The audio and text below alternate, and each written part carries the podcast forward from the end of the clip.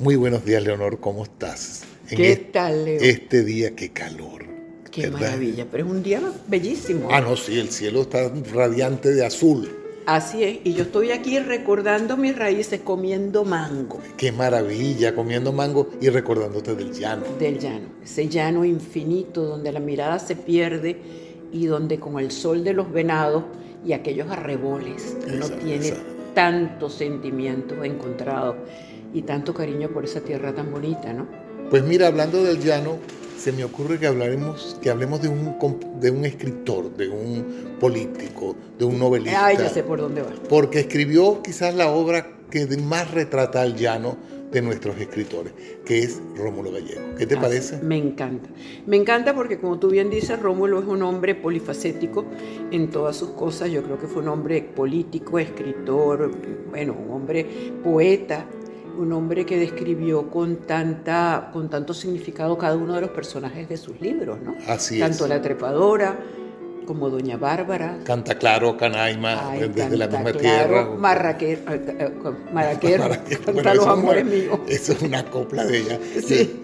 Pues mira, yo, yo voy a, iniciarte con un pequeño bosquejo eh, biográfico, quizás, para que la gente que nos está oyendo eh, conozca este personaje tan importante para Venezuela y para Latinoamérica y para el mundo, puesto que fue nominado al Premio Nobel de Literatura en el año 1960. Él nace a finales del siglo XIX, nace en 1884. quiere decir de que eh, es un hombre que, vive la transición del siglo entre el XIX y el XX, que fue muy importante para todos. Y eh, escribe su obra cumbre, Doña Bárbara, eh, alrededor de los años 20. Creo que la publica en el año 1929. Pero antes ya le había incursionado en la literatura. Obviamente la escribe no muy temprano, porque como verás, pues ya en el 29, cuando la publica, eh, Rómulo oh, es un hombre ya pues adulto. Eh, y empieza a incursionar en la política a pesar de que ya había escrito muchísimas cosas. Él llega a ser mm, un interesante político porque se inicia en el posgomecismo. ¿Qué es el posgomecismo? Es la transición a la democracia que hay en Venezuela después de 30 años de dictadura de Juan Vicente Gómez, que fue un dictador atroz en Venezuela. Y él en el año 37, eh, por el sucesor de Gómez, que todavía no había comenzado la, democracia, ya empieza a incursionar en la política y eh, se desempeña como alcalde en esa, en esa oportunidad. Y luego, eh, cuando termina el gobierno de López Contreras y comienza el gobierno de Medina Angarita, también acepta algunos cargos políticos, pero lo más importante es que él es miembro de un partido político que se funda en, en, los años de la generación del 28, que viene de la izquierda de esa época, que era una izquierda romántica. izquierda, diría yo. Una izquierda romántica, era la izquierda que se basaba en ese romanticismo de la revolución rusa, que todavía se creía de que el comunismo pudiera ser un proceso interesante para la humanidad. Lo importante es que él eh, inicia su, política democrática en este partido que se llama Acción Democrática. Y en el año 1948, un año importantísimo para el mundo, se hacen las primeras elecciones libres en Venezuela. Eh, esas elecciones son en, realmente en el 47, en diciembre del 47, y para febrero de 1948 asume la presidencia. Ya es un político importante, ya es presidente, es el primer presidente que es elegido por el pueblo en la República de Venezuela. Pero lamentablemente en noviembre una junta militar lo derroca. Delgado Chalbó. Eh, sí, son Delgado Chalbó, Marcos Pérez Jiménez, que posteriormente va a ser otro dictador que dura algunos años en el poder, y el tercero es Llovera Páez. son militares pero bueno, esto es un resumen para que la gente sepa, pero lo más importante es su obra literaria para nosotros. Y la obra literaria cumbre, que como decíamos al principio, y te voy a dar ahora la satisfacción de hablar de ese libro, es que escribe quizás la, la, pintura eh, literaria más importante sobre Venezuela y el llano. Y se trata de Doña Bárbara.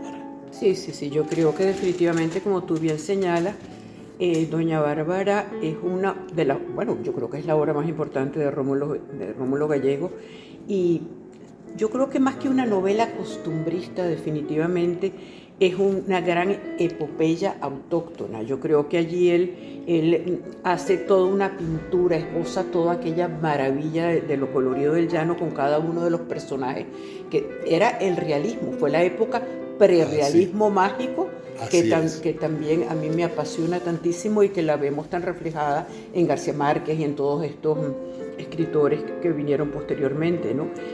Eh, bueno, esto trata de, la personalidad dictatorial también de aquella mujer que es Doña Bárbara, una mujer cuya ambición enorme por tener más tierra, por tener más poder, una mujer que ya había sido violada, que había sido maltratada y humillada y que sale, esa es la, gran incógnita de la novela, porque dicen que sale embarazada de Marisela, pero ella Ella no la cría como hija. Exacto, ella no lo admite. ella la, la toma a su cuidado como si fuera una hija adoptiva. Así es. Y aparece aquel el eh, personaje de Santos Luzardo que viene a representar lo que es el refinamiento, la cultura y la educación de la capital, que es un abogado y es el poseedor de las tierras aledañas a, la de, a las del Lato, el ¿cómo se llamaba? El No, a mí no me lo pregunte. Bueno, bueno, esto sí es una falla inmensa. Bueno, en el Apure. Y entonces ella de noche, doña Bárbara, manda a, que, a que, le muevan los, los, límites, ¿no? Y le roba tierra a Santos Luzardo. Era más mala también. Era malísima. Pero lo grave de toda esta situación, y volvemos a nuestro querido tema sobre el amor, se enamora de Santos Luzardo. Y, Santo Luzardo se enamora de Marisela. El eterno triángulo. El eterno triángulo. Sobre todo que para ella era muy difícil solucionar el triángulo porque era su hija. Exactamente, pero entonces, ¿de qué tantas marramucias se vale doña Bárbara? Dime tú, Leo. Utiliza desde la brujería con aquel personaje que era su compinche. Eh, Juan Primito. Juan Primito, Juan Primito, que viene a reflejar es un poco el espíritu del llanero zamarro, del hombre del campo, que analfabeto, que no sabía nada. Pero, cree en la brujería. Pero Yo quiero hacer un inciso contigo porque tú eres una mujer que conoces muy bien el campo de Venezuela y, y te pregunto, ¿Hay mucha brujería en el campo venezolano? Bueno, yo te puedo hablar que hay mucha agricultura, mucha ganadería, mucha belleza y brujería como todos estos pueblos atávicos y oscurantistas.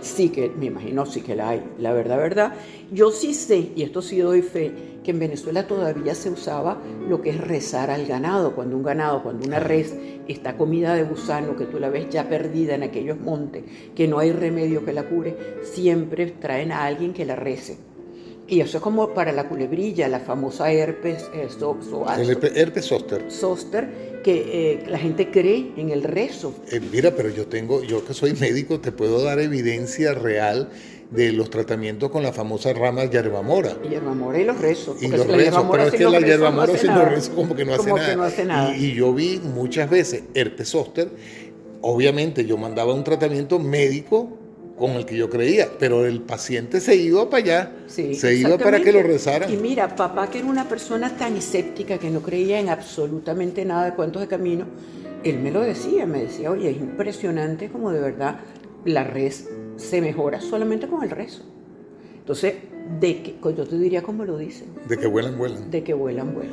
Pero qué interesante porque fíjate que el, el, libro de Doña Bárbara nos da para desviarnos hacia temas que son extraordinariamente venezolanos. Sí, definitivamente. Y, y yo creo, es, es, como te digo, es un libro muy costumbrista, pero que a la vez tiene esa magia, esa facultad de llevarte a esos parajes maravillosos. Y sobre todo en, en, en este libro se describe muy bien la diferencia entre la sequía y, el, invierno, el invierno que son las aguas. Y, el invierno te habla del río y te habla de, mm. y, que tú has vivido mucho, por ejemplo, a una hacienda que ustedes tuvieron en tu familia, llegar en invierno a la hacienda puede ser a veces complicado. complicado, complicado. Hacienda, hacienda para los que son las fincas, que mucha gente no lo sabe. Fincas de grandes hectáreas.